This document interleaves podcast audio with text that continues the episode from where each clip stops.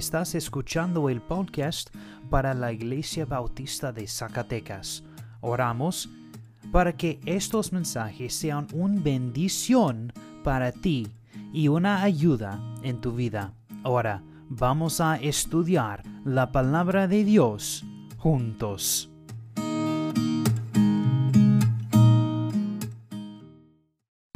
Muy, muy bien. Por favor, tome tu Biblia al libro de Mateo. El libro de Mateo.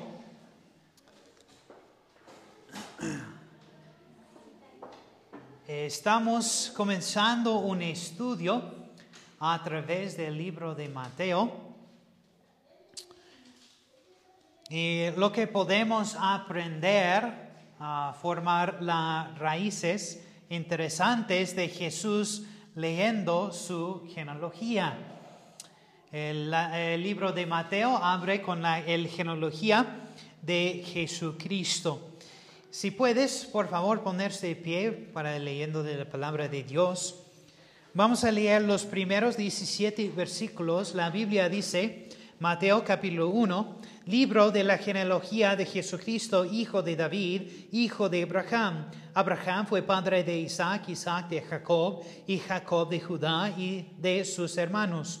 Judá fue padre de Farás y de Zara, cuya madre fue Tamar. Fue, padre de es, Esrom y Esrom de Aram, y Aram fue padre de Aminadab. Aminadab de Nasón y Nasón uh, de Salomón. Salomón fue padre de Boaz, cuya madre fue Rahab.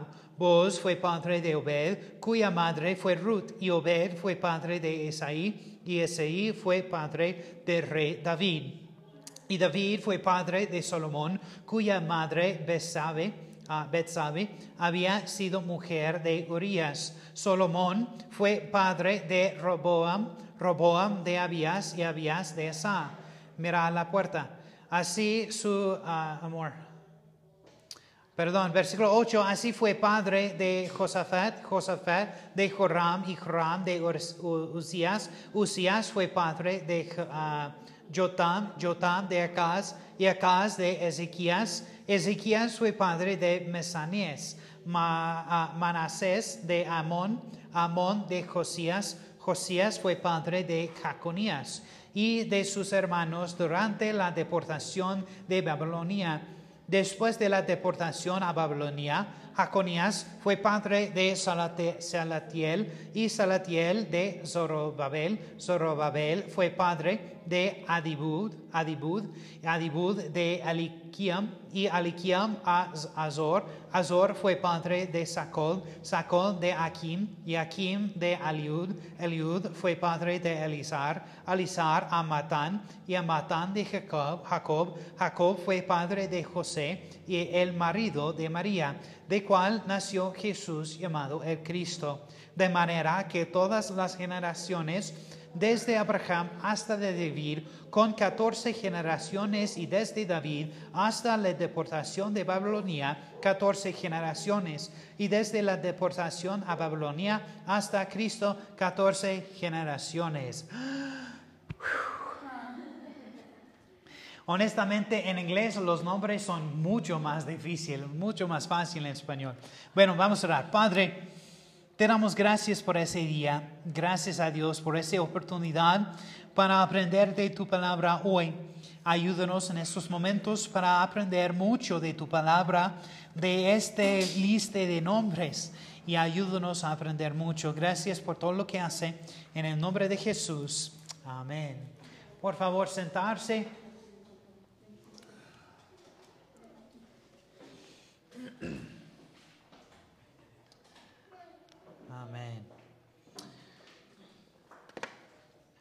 Bueno, hoy me gustaría darles una introducción a el libro de Mateo y mirar a la genealogía de Jesucristo.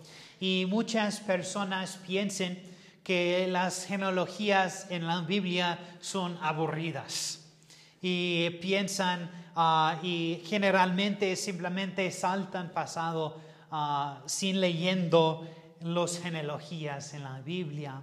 Uh, pero si podemos entender el significado de la genealogía de Cristo, podemos aprender nuestro Dios más.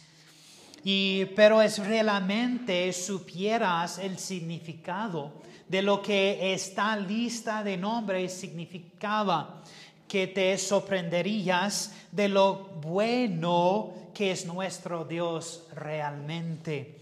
Y no hay ningún lugar en el libro que nos diga que Mateo era el autor. Ah, sin embargo, el estilo del libro y muchos historiadores ah, de la iglesia antigua y los ah, primeros padres de la iglesia se acreditan a Mateo como el autor.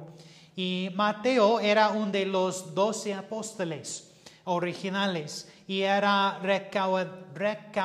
recaudador de impuestos. Y el momento de Cristo, Roma había conquistado a Israel y estaba a cargo. Y Roma ha impuesto a los pueblos de Israel y ha hecho algo muy interesante. Ellos ah, venderían a otros ricos romanos el derecho a cobrar todas las impuestos de ciertas áreas que Roma había conquistado durante cinco años. Y lo que estos funcionarios habían es que los locales trabajan para ellos como cobradores de los impuestos. Y muchos de estos recaudadores no solo, no solo cobrarían los impuestos para, Romano, para Roma, sino que también cobrarían más para sí mismos, también pudieran ganar algo dinero para sí mismos. Y esto hizo que los otros locales odiaran, odiaran a los recaudadores de impuestos y los uh, vieron Ah, como triadores de su propio país y fueran marinados, ah, de la comunidad. Este es que Mateo era. Él era uno de estos recaudadores de impuestos, ah, alguien muy rico, que fueran puestos en el mismo grupo de borrachos, de prostitutas y ladrones. No tienen buena compañía nos pensa, presentamos a Mateo en capítulo 9 de Mateo 5 y la historia que se paralela, con esto es Lucas capítulo 5. Mira conmigo en Lucas capítulo 5, por favor. Lucas capítulo 5. Y vamos a leer comenzando en el versículo 17 ah, perdón, Lucas capítulo 5 y mira conmigo en los versículos 27 y 28.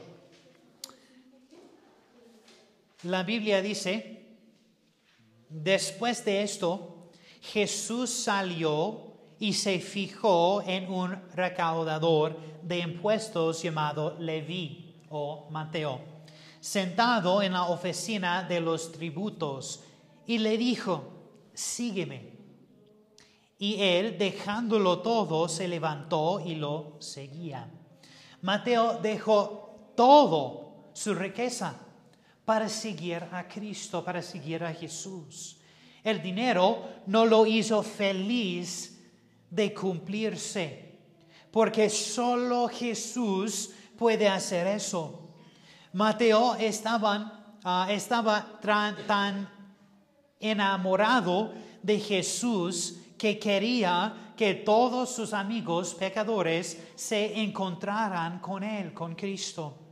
Mira en el versículo 29, la Biblia dice, Leví o Mateo le ofreció un gran banquete en su casa y había un grupo grande de recaudadores de impuestos y de otros, otros quién, otros pecadores que estaban sentados a la mesa con ellos. El grupo que Jesús quería llegar a los pecadores. Por eso vino en primer lugar.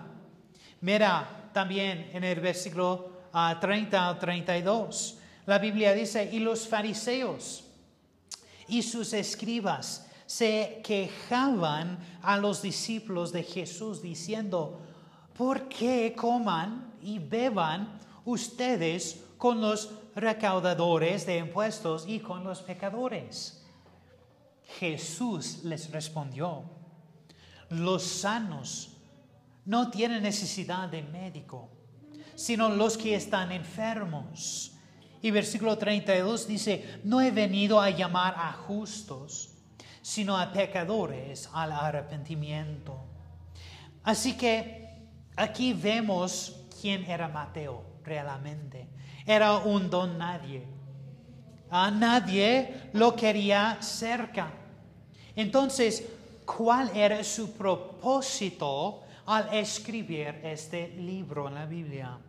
Era para mostrar que Jesús es el Mesías, el Salvador y el Rey profetizado por los profetas hebreos. Quería que sus compañeros israelitas conocerán a Jesús como el Salvador. Pero ¿por qué Mateo abrió este libro con una genealogía? Es muy interesante, porque la genealogía era un credencial de personas en este día. Más significativamente, era que alguien iba a reclamar ser el rey que tenían, que ah, proban que eran de la línea de David. Aquí en el libro de Mateo tenemos la línea real de Jesús, por eso no es su línea de sangre. Para reclamar su línea, su lugar legítimo como rey, necesitaba tener la línea de sangre también de royalidad. Aviso en el versículo 17 de Mateo capítulo 1, por favor. Mateo capítulo 1, versículo 17. Dice, Jacob fue padre de José, el marido de María de la cual nació Jesús llamado el Cristo. José no era el padre biológico de Jesús, es el padre adoptado. Y en la cultura de judía, ah, cuando ah, un niño está adoptado, este niño tenía todos los derechos como un niño que nació en la familia. Pero notan algo muy interesante. Esta es la línea de José y en, los versículos 11 al 12 habla de un hombre llamado Jecnoías. Perdón, es un nombre difícil. Ah, pero observa la profecía de este hombre en el libro de Jeremías, capítulo 22, versículo 30. Escucha, dice, así dice el Señor, inscriban a este hombre como sin hijos, hombre que no profesará en sus días, porque ninguno de sus descendientes logrará sentarse sobre el trono de David, ni gobernar de nuevo en Judá. Ninguno de los hijos de ah, Jeconías se sentará en el trono de David. Esta, esa fue la maldición sobre de ese hombre en el libro de Jeremías. Y ahora escucha, por favor, si Jesús hubiera sido el verdadero hijo de José, él nunca podría haberse sentado en el trono de David. Eso es muy interesante. Él habría estado bajo la maldición. Sin embargo, él tenía que ser el hijo leal, legal de José para tener el derecho. Entonces Dios tenía que diseñar un plan mediante el cual él sería el heredero leal al trono. pero que él no estuviera en la línea de David descendiendo a través de Jeconías. Y entonces Dios hizo eso mediante el nacimiento virginal. De esta manera, evitando la línea de sangre de Jecnoías, pero al mismo tiempo llevando el derecho royal de reinar y descendiendo de sangre a través del lado de María. Mateo la, la sigue y continúa a llega hasta David. Y después la línea royal atravesó por Solomón. Pero David tuvo otro hijo. Bueno, tienen muchos hijos, ¿verdad? Pero un otro se llama Natán. Y eso es la línea de, ah, de David de María a través de Natán.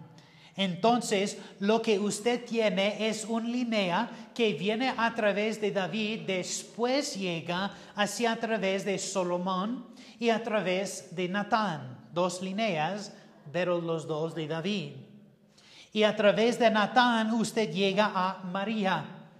Y a través ah, de Solomón usted llega a José. Ambos de la simiente de David, ambos pasando, transmitiendo el sangre real. Es algo fantástico. Cómo Dios guardó cada detalle. Y el nacimiento virginal lo resolvió. Entonces, ¿cómo puede ver la razón de la genealogía es presentar el hecho de que este es el que tiene el derecho de reinar. Y escúchame, me podría tomar mucho tiempo el descifrar la importancia de eso. Pero todo lo que tenía que hacer los judíos era leerlo y ellos entendían el mensaje. Ellos conocen el Antiguo Testamento. Ellos conocen la maldición de Jeconías. Ellos conocen su línea. Ellos conocen sus árboles genealogías. Y Mateo estaba estableciendo el hecho de que él tiene el derecho de ser rey. Mientras estudiaba esta genealogía de Jesús, me sorprendí no solo por lo que hemos visto hasta ahora, sino por cuánta gracia se derrama a través de este pasaje. Quiero decir que había tanta gracia saliendo de esto que me puso en toda mi mesa y toda mi computadora. Pero estaba por todas partes. Y Él es el rey, Dios es el rey de la gracia. Y preguntas, ¿qué significa eso, pastor? Déjame que te lo enseñe. No tenemos tiempo para pasar por cada persona aquí en este pasaje o estudiarmos, vamos a hacer aquí por el resto del año. Pero vamos a mirar a algunas damas Ah, que se menciona en la genealogía de Cristo. Y son mujeres con una vida, con vidas muy interesantes. Sin embargo, la gracia de Dios se muestra a través de todo. Lo primero que noten fue en el versículo 17 de nuestro texto. Mateo capítulo 1, versículo 17, mira conmigo. La Biblia dice, Jacob fue padre de José, el marido de María, de la cual nació Jesús, llamado el Cristo. Después de leer esto, pensé, qué gracia está en este versículo. Hay mucha gracia. Hay gracia a, este, a esa dama. Esa pequeña mujer se llama María convirtiéndose en la madre del Mesías, la madre del Hijo de Dios, María. Nadie sabe algo de María antes de eso. Y no quiero asustarte a nadie más que te diré algo, pero María era una pecadora. Posiblemente tú dices, bueno, yo soy católico y no creo en eso. Bueno, la Biblia nos dice eso. Y María era pecadora. Ella era como cualquier otra persona. Ella era como el resto de los hombres y mujeres. Y no quiero decir que ella peor que cualquier otra persona. Ella probablemente era mucho mejor que la mayoría. Y sin duda era una persona profundamente devota y religiosa, pero era una pecador que necesitaba un Salvador. Y el Señor Jesucristo tiene que ser un Salvador para ella, como también un hijo de ella. Sin embargo, Dios en su gracia maravillosa y misteriosa se escogía, escogió, escogió.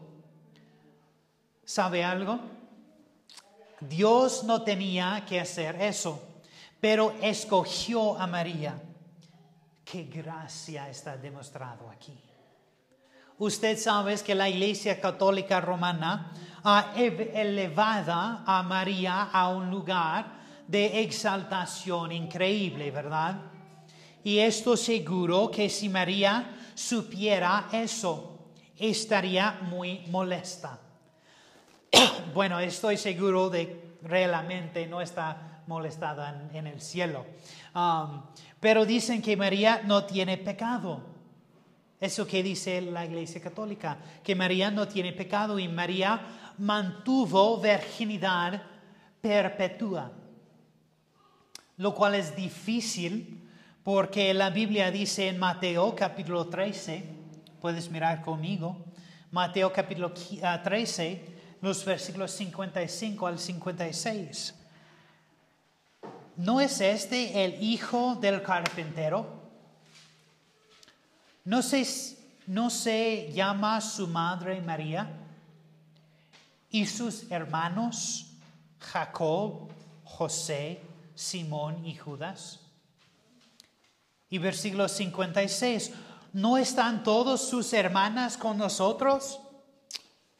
¿Dónde pues obtuvo esto, este, todas estas cosas? Esta gente recitó literalmente todos los nombres de los hijos de María. María tiene muchos más niños después de Cristo. La enseñanza católica romana también dice que María es ah, corredentora con Cristo. Ella se uh, equivalente al salvarnos. Ella es comediadora.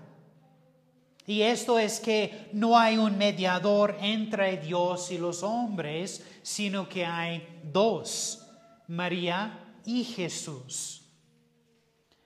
Que ella ascendió corporalmente al cielo y llegó al cielo y nunca murió, porque ella no tuvo pecado y por lo todo ella nunca moriría.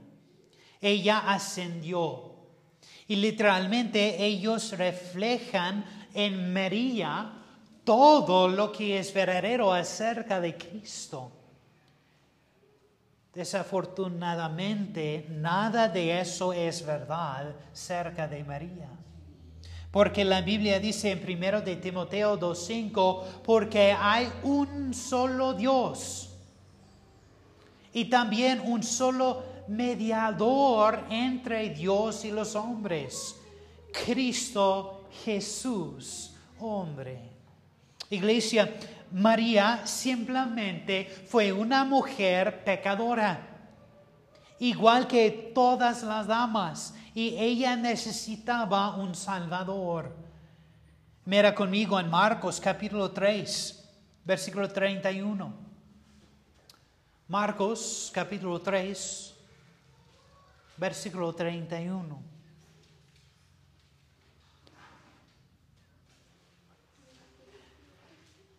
La Biblia dice, Marcos 3, 31,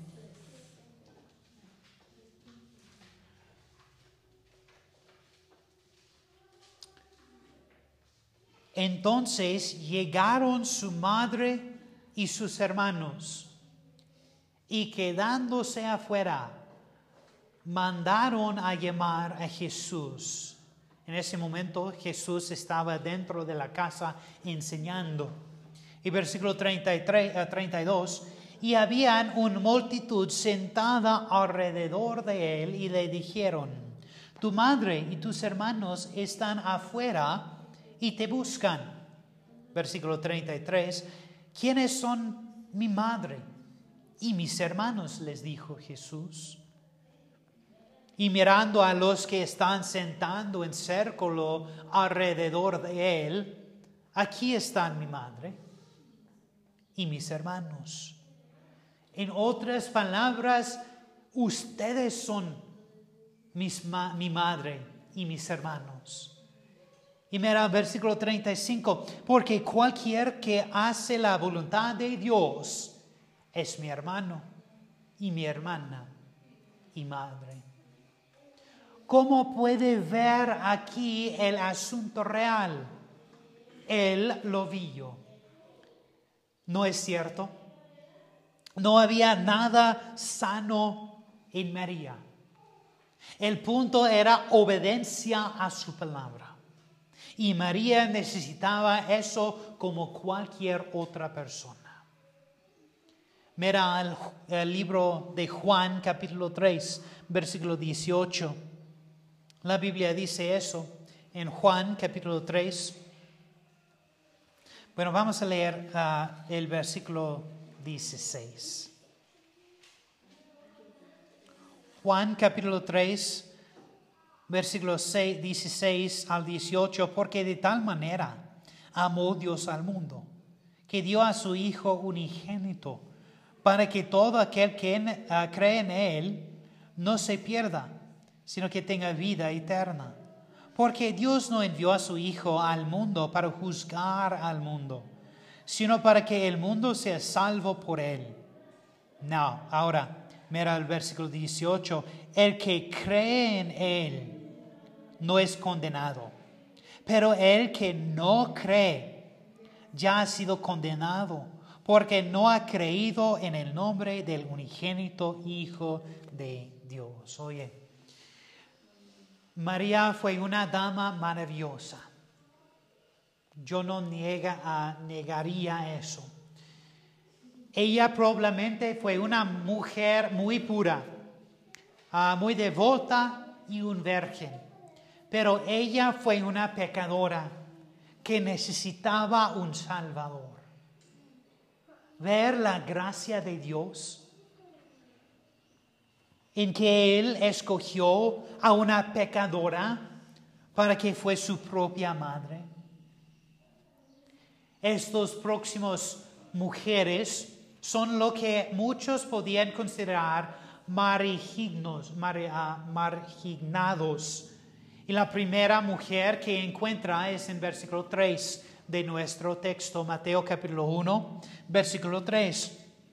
La Biblia dice, Judá fue padre de Fares y de Zara, cuya madre fue Tamar. Tamar. No tengo tiempo para entrar en la vida completa de Tamar, de esta mujer, pero si quieres, puedes leer sobre de esta mujer en Génesis capítulo 38. Entonces, ella no era una mujer buena.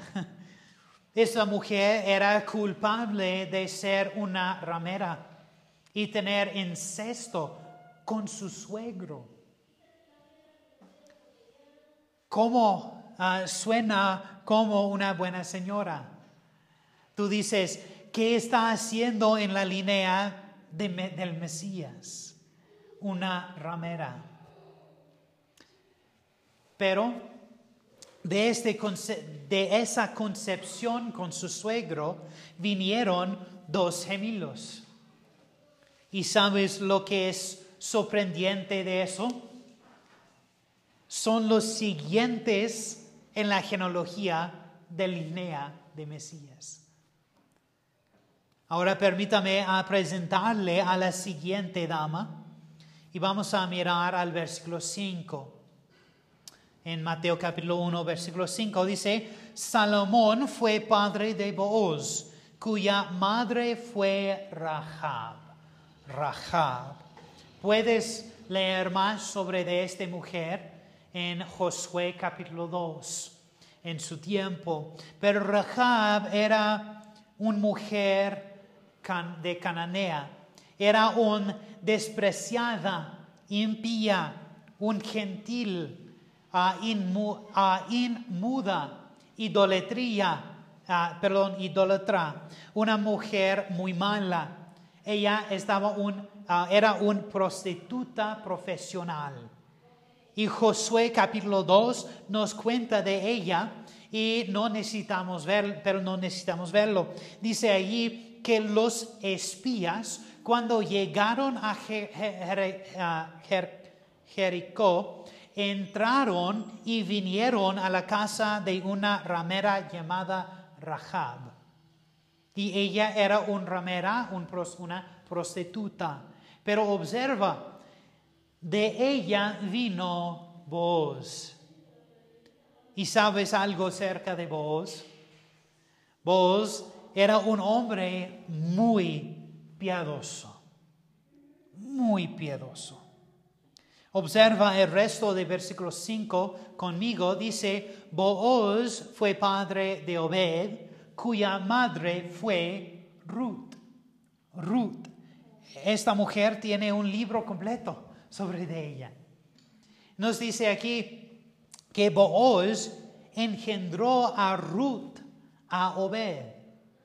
Esta mujer Ruth, con quien que casó Booz, con Ruth. Dice usted, Ruth no fue una prostituta, y es verdad, Ruth fue una mujer de Dios. Ruth no fue culpable de incesto, no tiene razón.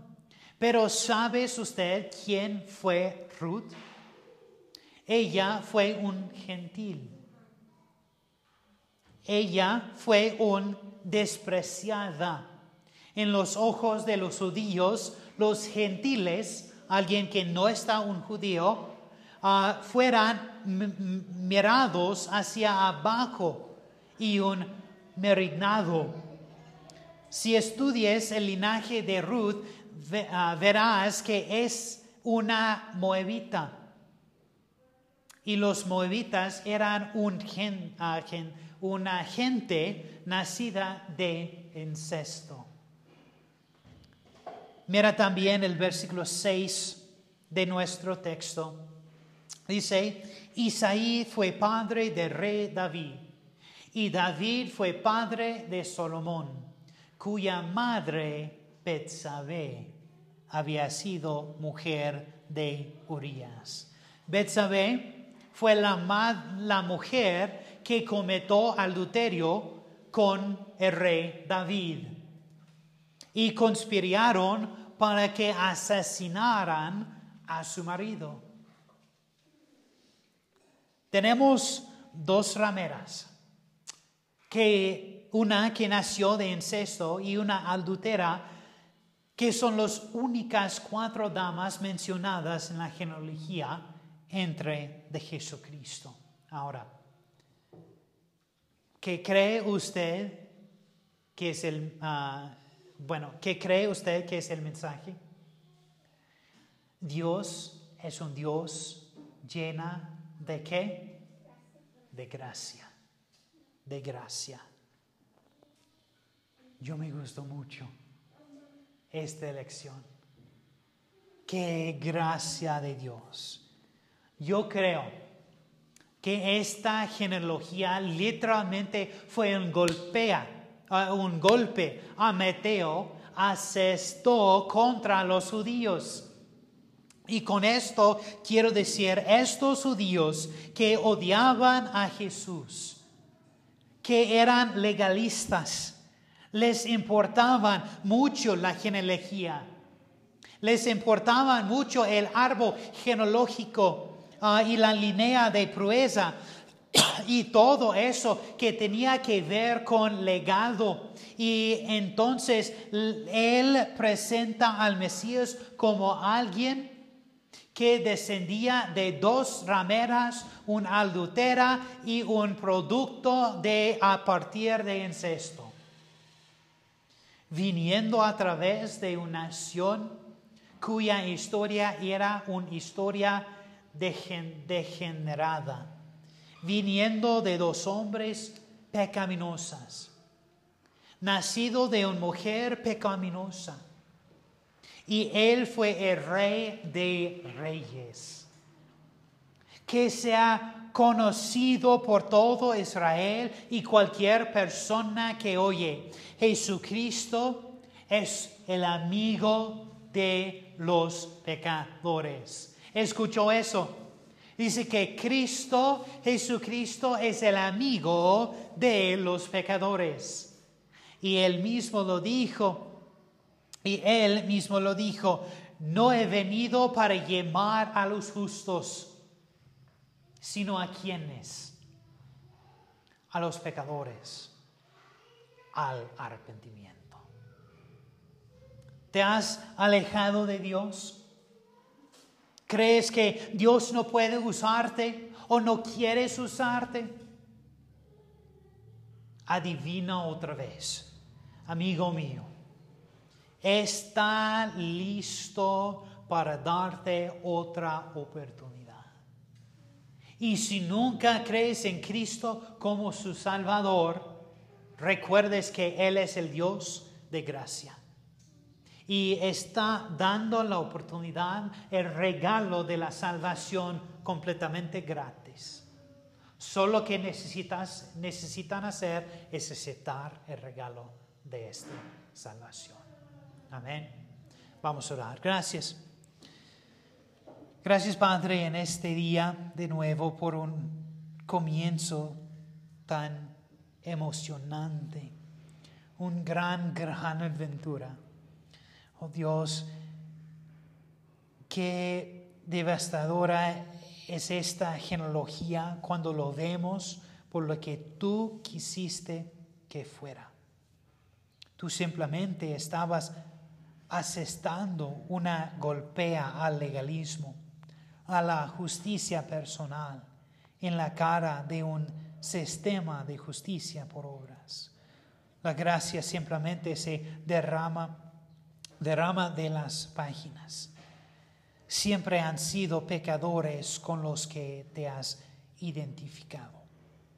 A través de lo que viniste a salvarnos nos sentimos como Pablo, quien dijo, de quien yo soy el primero. Gracias por tu salvación de gracia. Gracias por ser un rey de gracia que perdona. Exaltamos tu nombre, Dios. Y en el nombre de Jesús. Amén. Gracias por escuchar el mensaje de hoy. Oramos para que este ministerio te ayude a crecer más de Dios y en tu fe. Gracias de nuevo y que Dios te bendiga.